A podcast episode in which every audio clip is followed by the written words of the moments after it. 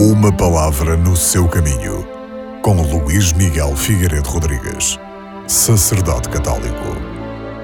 No Evangelho deste domingo, vemos como o evangelista Lucas situa com precisão a pregação de João Batista e situa no coração da história dos homens. Indica, de modo claro, que a salvação é universal, oferecida a todas as pessoas sem exceção.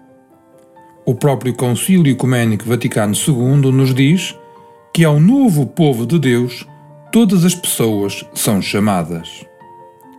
A condição essencial para a aceitação da salvação é, pois, a conversão a Deus, que envolve como consequência a libertação do pecado, para a vinda misteriosa de Cristo às nossas almas.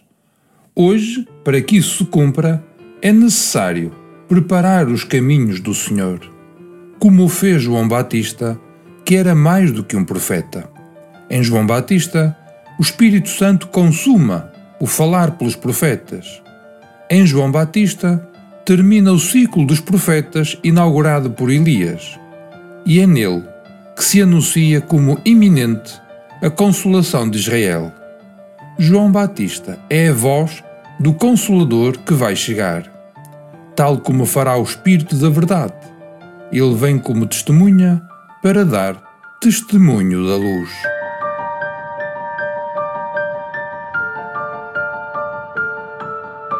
Uma palavra no seu caminho.